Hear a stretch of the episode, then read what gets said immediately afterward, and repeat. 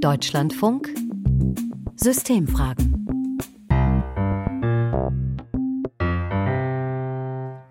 Es ist völlig klar, ja, wir müssen auch die irreguläre Zuwanderung begrenzen. Aber wir müssen dieses Problem lösen. Denn die Masse zieht ja weiter nach Deutschland. Die Zahlen sind gigantisch. Ich höre derzeit nur Parolen, äh, Antworten, die gar keine sind. Ich glaube, dass das Einzige, was wirklich helfen wird, ist eine europäische Lösung.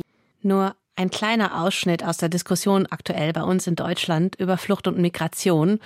Und zuletzt die Aussage, dass eine europäische Lösung gebraucht werde. Das war unsere Bundesinnenministerin Nancy Faeser. Und diese Diskussion, wie das hier läuft in Deutschland, das ist leicht mitzukriegen. Anders sieht es aus, wenn es um andere Länder geht, die ja bei einer solchen europäischen Lösung mit an Bord sein müssten. Wie sieht es da aus? Darum geht es jetzt in diesen Deutschlandfunk-Systemfragen. Wie wird in anderen EU-Ländern über Flucht und Migration diskutiert? Wie ist das in Österreich? in Schweden oder in Polen? Also Migrant ist für die konservativen Kräfte in Polen, konservativen und zugleich auch populistischen Kräfte, eine Gefahr. Der Geflüchtete, und dieser Begriff wird verwendet eher von den linksliberalen Kräften, bedeutet ein anderer, der einer, ähm, einer Unterstützung bedarf.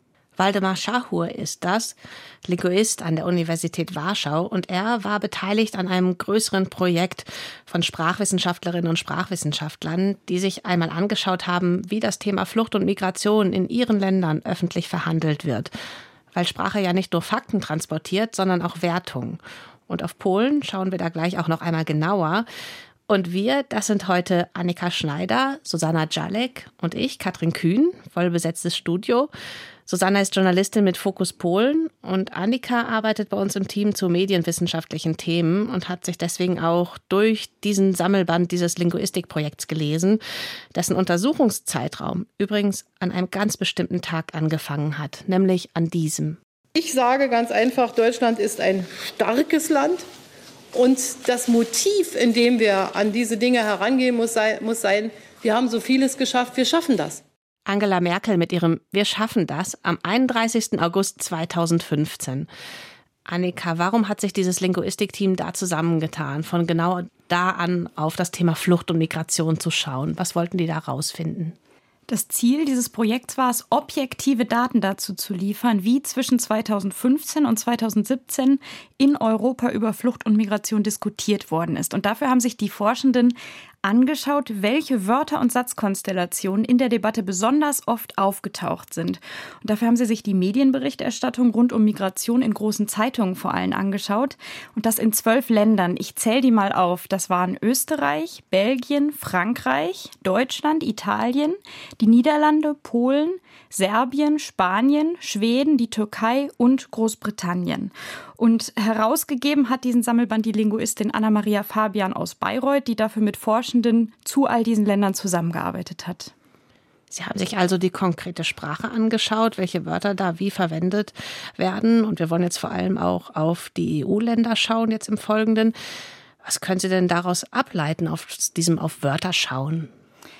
Dafür nehmen wir mal am besten ein Beispiel, nämlich Österreich. Da hat Juliane Schröter geforscht, Professorin für germanistische Linguistik an der Universität Genf. Sie hat mehr als 6000 Zeitungsartikel über Migration ausgewertet. Und um einfach mal ein Beispiel jetzt rauszugreifen, sie hat herausgefunden, dass immer wenn Wörter wie Migranten oder Flüchtlinge auftauchen, dann besonders oft zusammen mit Zahlwörtern. Also mit sowas wie eine Million, Hunderttausende, Tausende. Und sie kommen auch auffällig oft mit Wörtern vor wie Aufteilung, Verteilung, Aufnehmen, Rückführung, Umverteilung und so etwas. Und das wirkt vielleicht auf den ersten Blick gar nicht spektakulär, aber wenn man sich genau überlegt, ähm, was das eigentlich für Wörter sind, dann bemerkt man, dass wir diese Wörter normalerweise in Zusammenhang mit Mengen verwenden. Oft auch eben mit großen Mengen an Waren oder Gütern, nicht unbedingt mit Menschen. Etwas, was ihr auch aufgefallen ist, ist, dass in den Texten, die sie untersucht hat, sehr oft Ortsbezeichnungen auftauchen. Das überrascht jetzt erstmal nicht. Wir sprechen schließlich über das Thema Migration.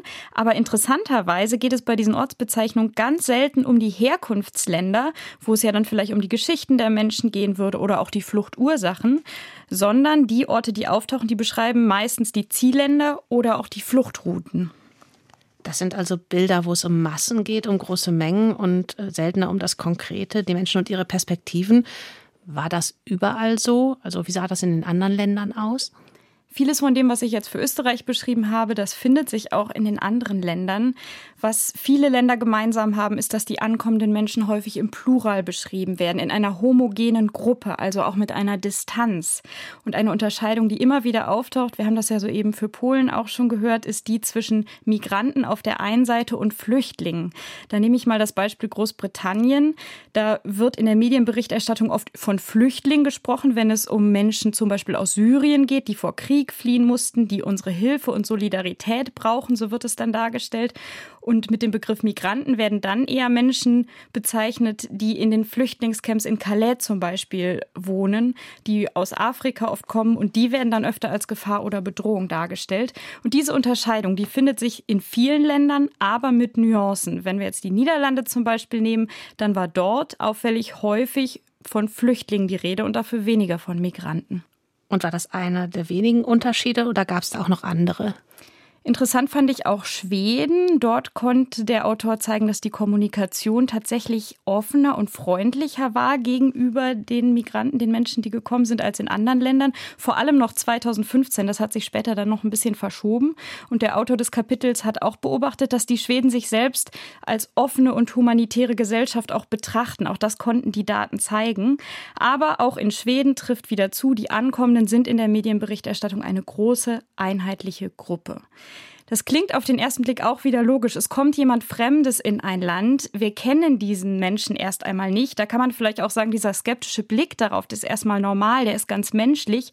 Aber es muss nicht so sein. Und das hat Linguistikprofessorin Juliane Schröter eben auch betont. Ein gutes Beispiel dafür ist, denke ich, der Genfer Migrationsdiskurs. Ich wohne und arbeite ja in Genf. Und hier ist die Sichtweise diskursiv sehr dominant, dass Migration Teil der Genfer Identität ist, dass sie zur Geschichte der Stadt zur Geschichte des Kantons dazugehört und ähm, dass sie Stadt und Kanton vor allem sehr viel Positives gebracht hat und bringt. Also Talente, Wissen, Kunst, Kultur, Wohlstand und so weiter. Und wie passen jetzt diese Ergebnisse zu der Forschung, die es zu dem Thema schon von vorher gibt? Das passt sehr gut zusammen, denn in der Forschung ist schon lange gut belegt, dass in den vergangenen Jahrzehnten sogar schon Migrantinnen und Migranten tendenziell immer nachteilig und negativ dargestellt wurden. Ich habe darüber auch mit jemandem vom Duisburger Institut für Sprache und Sozialforschung gesprochen, dem DIS auch genannt. Das ist kein Uni-Institut, sondern ein privates, gemeinnützig aufgestelltes Institut mit vielen Uni-Forschenden im wissenschaftlichen Beirat. Und dort betrachten sie schon sehr lange den Diskurs speziell in Deutschland, allerdings mit einer etwas anderen Methodik, nämlich mit der kritischen Diskursanalyse, die sich eher kommunikative Einzelfälle anschaut. Und viel von dem, was das DIS in Deutschland seit Jahrzehnten beobachtet, das deckt sich mit den Beobachtungen des Sammelbands. Und Benno Nothardt von diesem Institut hat mir erzählt, dass auch in deutschen Medienberichten nur sehr selten die Perspektive der Geflüchteten vorkommt. Wenn dann doch Geflüchtete gefragt werden, dann meistens nur als Experten für ihr Leid, also für das Leid im Heimatland und das Leid auf der Flucht vor allem. Sie werden aber nicht quasi als kritische Akteure der Migrationspolitik wahrgenommen oder als Leute, die Kritik an Politik üben. Aber ich muss auch deutlich machen, im Ukraine-Diskurs war das anders. Da hatten wir extrem aktive Geflüchtete, die als politische Akteure sowohl in ihrer Heimat Ukraine als auch in der neuen Heimat Deutschland dargestellt wurden. Das wäre so für mich das Vorbild, wie das auch in anderen Bereichen funktionieren sollte. Den russischen Angriff auf die Ukraine, die Flucht da, also diesen Zeitraum, den hat diese Studie von vorhin jetzt ja aber gar nicht untersucht. Und seitdem hat sich ja auch einiges getan. Hat das die Berichterstattung verändert? Was kannst du da sagen? Als ich mit Juliane Schröter gesprochen habe, da hatte sie sich extra für uns auch nochmal für 2022 angeschaut, welche Wörter da in Printmedien in Deutschland, Österreich und der Schweiz auftauchen im Zusammenhang mit dem Begriff Flüchtling. Und da fällt auf, es geht in diesem Zeitraum dann vor allem um ukrainische Flüchtlinge und so Begriffe, die vorher oft aufgetaucht sind, wie Ansturm, Zustrom, Umverteilung, Aufteilung, die fehlen und stattdessen tauchen sehr häufig Wörter auf wie Ankommen, Unterkunft, Unterbringung, Unterbringung, Versorgung, Helfen, Hilfe. Also ein anderer Fokus. Es geht viel mehr um Solidarität und auch mehr um den Krieg als Fluchtursache. Also genau das, was Benno Nothardt eben auch erzählt hat. Was der Sammelband auch noch zeigt und was die Forschung des DIS auch bestätigt, ist, dass es oft Schlüsselereignisse sind, die die Berichterstattung beeinflussen, ihr so eine neue Richtung geben. Ein Beispiel ist die Silvesternacht in Köln 2016. Nach der hat sich der Diskurs dann eher gegen Geflüchtete gewendet. Und das sind so Wellenbewegungen, die sich in den einzelnen Ländern auch immer wieder unterscheiden. Und dann großes Thema Migration, Flucht. Das sind ja Begriffe, die auch politisch genutzt werden, ausgenutzt, also unter anderem von Rechtspopulisten und Extremisten. Wie nehmen die hier Einfluss? Ich habe einen Ausschnitt mitgebracht aus einer Rede von dem rechtsextremen AfD-Politiker Björn Höcke. Der hat das selber nämlich mal sehr klar formuliert bei einer AfD-Bürgerversammlung in Lutherstadt Eisleben 2018. Wer die Begriffe prägt, der prägt die Sprache. Wer die Sprache prägt, der prägt das Denken. Wer das Denken prägt, prägt den politischen Diskurs und wer den politischen Diskurs prägt, der beherrscht die Politik, egal ob er in der Opposition ist oder in der Regierung. Kampf um die Begriffe. Der Begriff Flüchtling ist so ein Kampfbegriff. Also man hört sehr deutlich, dieses Thema Migration wird politisch sehr bewusst bespielt. Auch die Sprache, die dann verwendet wird, die ist nicht zufällig. Darüber habe ich auch noch mal mit Maximilian Pichel gesprochen, Politik- und Rechtswissenschaftler und ganz frisch Professor für soziales Recht der sozialen Arbeit an der Hochschule Rhein-Main.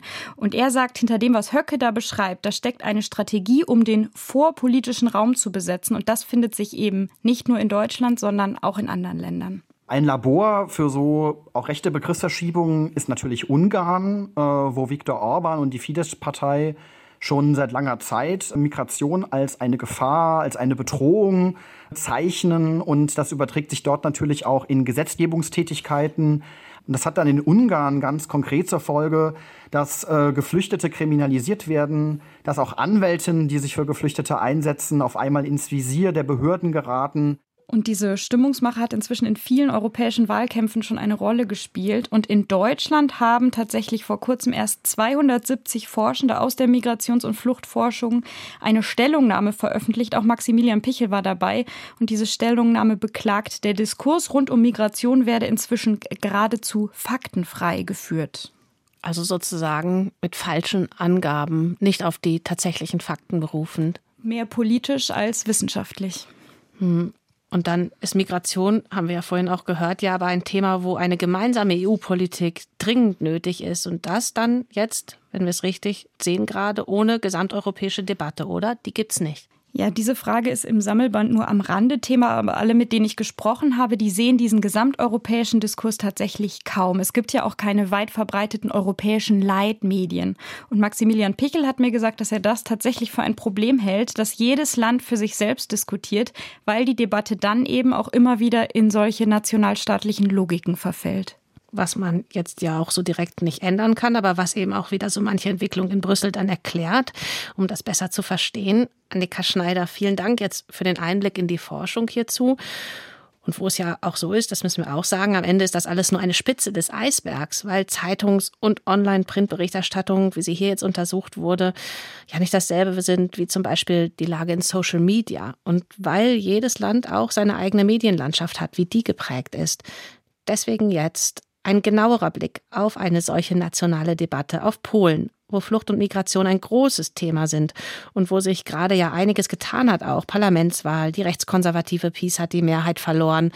Susanna Jalek hat uns da einiges mitgebracht und ähm, vielleicht erstmal vorneweg, warum du jetzt hier bist bei uns in den Systemfragen. Wie ist deine Verbindung zu Polen? Woher kommt dein Wissen da? Meine Verbindung äh, sieht so aus, ich bin in Polen geboren, ähm, ich bin in Deutschland aufgewachsen, aber hatte immer sehr viel Kontakt ins Land, weil der Großteil meiner Familie dort lebt. Und seit 2010 berichte ich auch regelmäßig aus Polen für die ARD. Und ich war jetzt im Sommer zuletzt mehrere Wochen da, um einen Film zu drehen ähm, in Polen. Da ging es um Polens neue geopolitische Rolle in der Welt seit Beginn des Kriegs in der Ukraine. Also ich beschäftige mich schon lange mit dem Land. Und was von den Ergebnissen, die Annika jetzt gerade vorgestellt hat, passt zu deinen Erfahrungen? Was hast du da gerade überlegt? Also vieles von dem, was Annika vorgestellt hat, äh, passt zu dem, was ich auch in Polen wahrnehme. Die Debatte äh, über Geflüchtete und Migranten wird in Polen sehr landesspezifisch geführt. Also das läuft ganz anders ab als in Deutschland. Polen hat ganz andere Erfahrungen mit Geflüchteten, ähm, nämlich eigentlich lange gar keine, weil Polen 2015 keine Geflüchteten aufgenommen hat. Und trotzdem ist Migration seit 2015 auch in Polen ein großes Thema. Und zwar wird sie dafür äh, vor allem instrumentalisiert, um Politik zu machen, nämlich von der noch Regierungspartei, also von der nationalkonservativen PiS. Und sehr auffällig ist dabei auch, welche Begriffe benutzt werden in dieser Debatte. Ähm, und da fällt eben auf, dass häufig ein ganz klarer Unterschied gezogen wird in der Sprache zwischen Migranten und Geflüchteten. Und wie dieser Unterschied sich darstellt, also was diese zwei Begriffe bedeuten, das hat mir Robert Staniszewski, äh, Politikwissenschaftler an der Uni Warschau, erklärt. Er hat die unterschiedliche Bedeutung der beiden Begriffe seit 2022 in Polen untersucht. On dotyczy właściwie uchodźców z Ukrainy. Der Begriff Flüchtling, der bezieht sich in Polen auf Geflüchtete aus der Ukraine. Also es geht um die Menschen, die gezwungen waren, die Ukraine zu verlassen wegen des Krieges. Diese Gruppe wird von den Polinnen und Polen ganz anders bewertet. Sie haben zu dieser Gruppe eine ganz andere Einstellung als zu den sogenannten Migranten. Als Migranten nehmen wir die Menschen wahr, die über Belarus zu uns kommen wollen. Oder Menschen, die auf anderem Weg in die EU kommen und über den EU-Flüchtlingspakt verteilt werden sollen. Davon, wie wir diese Menschen benennen, hängt ab, wie die Polen auf diese Menschen reagieren. Der Flüchtling flieht vor Kampfhandlungen. Der Migrant verlässt sein Land auf eigenen Wunsch hin. Hier ist der Motor der Wunsch nach einem besseren Leben. Geld spielt auch eine Rolle. Also mit Migranten werden in einem Teil der medialen Berichterstattung in Polen alle Menschen gemeint, die nicht aus der Ukraine kommen, sondern zum Beispiel aus Syrien, aus Afghanistan oder vom afrikanischen Kontinent. Obwohl es sich hier ja auch durchaus um Menschen handelt, die vor Krieg oder vor Verfolgung fliehen, werden sie so nicht genannt und von großen Teilen der Bevölkerung demnach auch nicht so wahrgenommen.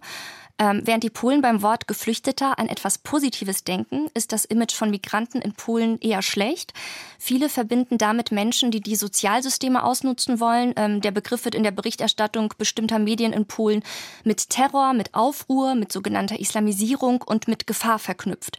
Und das hat Auswirkungen auf das Denken der Menschen. Robert Staniszewskis Forschung zeigt, wie jemand in Polen über Geflüchtete oder über Migranten denkt, hängt stark damit zusammen, welchen Fernsehsender er oder sie schaut anschaut. Da müssen wir jetzt wahrscheinlich mal einen Blick in das Mediensystem sehen, um das zu verstehen. Ähm, was müssen wir da wissen, wenn es um die Fernsehsender geht?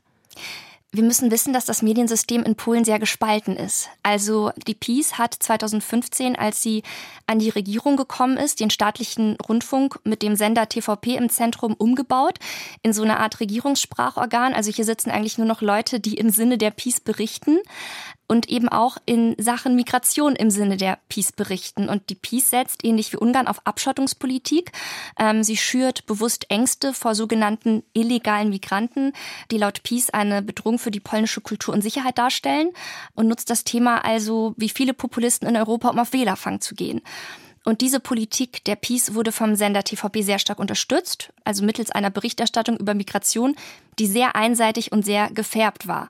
Also wer sich abends die Hauptnachrichten im Sender TVP anschaut, hat über Jahre Berichte gesehen, die Bilder gezeigt haben von Aufruhren in Flüchtlingslagern, von Terror, von brennenden Straßen in Paris. Man hat Bilder gesehen von jungen, aggressiven Männern.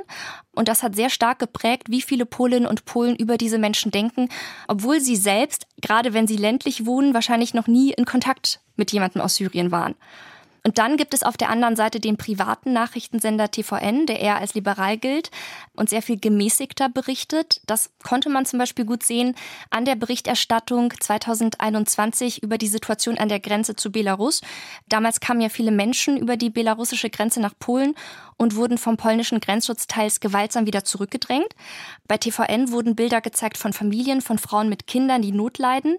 Bei TVP sah man alleinreisende Männer, sogenannte illegale Migranten, die mit Steinen auf Grenzbeamte warfen. Hier in Deutschland haben wir ja eine Diskussion darüber, wer nutzt das Thema politisch für sich aus und wie. Und auch darüber, wie über Migration diskutiert wird, also die Debatte selbst. Gibt sowas auch in Polen? Wird darüber diskutiert? In der Gesellschaft nehme ich diese Debatte so gar nicht wahr. Und das hat auch Robert Staniszewski von der Uni Warschau bestätigt. Also es gibt einzelne Organisationen, also zum Beispiel Flüchtlingshilfsorganisationen, Menschenrechtsorganisationen, die dieses Framing sehr kritisch sehen. Aber tatsächlich ist es so, dass viele Polen und Polenmigration generell eher kritisch gegenüberstehen. Ähm, vor allem Migration aus Ländern, die nicht dieselbe Kultur und Religion hat.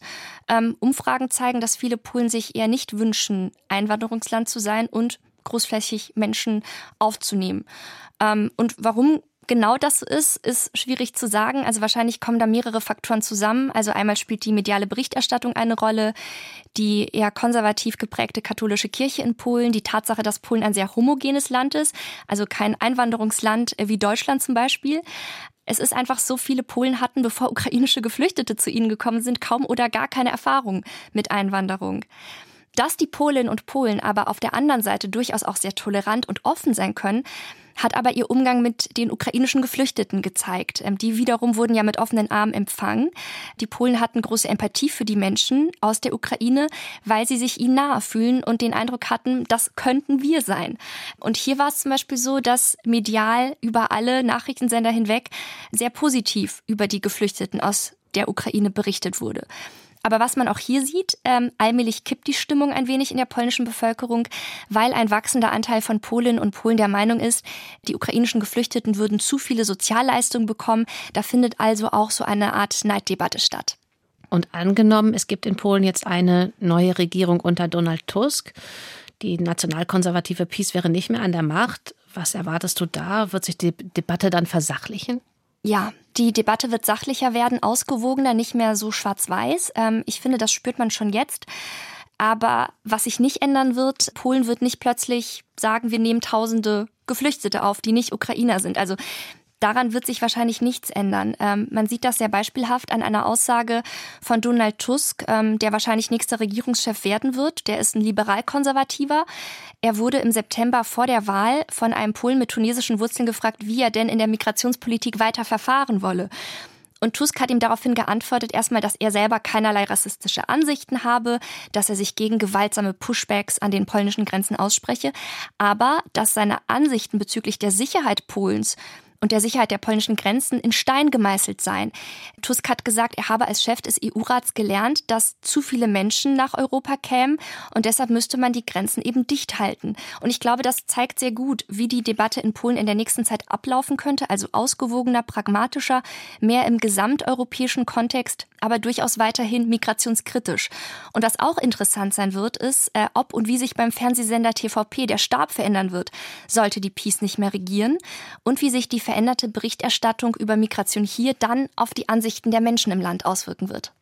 Eine ganz andere Diskussion in einem ganz anderen Mediensystem auch. Susanna Jalek, vielen, vielen Dank jetzt für die Einblicke in unser Nachbarland. Und das ist es ja auch. Und wo sich dann auch wieder zeigt, und das zieht sich jetzt ja durch diese gesamten Deutschlandfunk-Systemfragen, Sprache ist ein mächtiger Hebel, wie etwas benannt wird, geframed, kann man ja auch sagen, also der sprachliche Rahmen, der benutzt wird. Was ist Risiko? Was ist Gefahr? Und wo sind Chancen? Und manche bedienen diesen mächtigen Hebel ganz bewusst, während andere gar nicht darüber nachdenken. Ich bin Katrin Kühn und sage Danke für die Zeit an alle, die jetzt zugehört haben. Und Annika, Susanna, danke für das Wissen, das ihr jetzt mitgebracht habt hier in die Sendung. Sehr gerne. Gerne.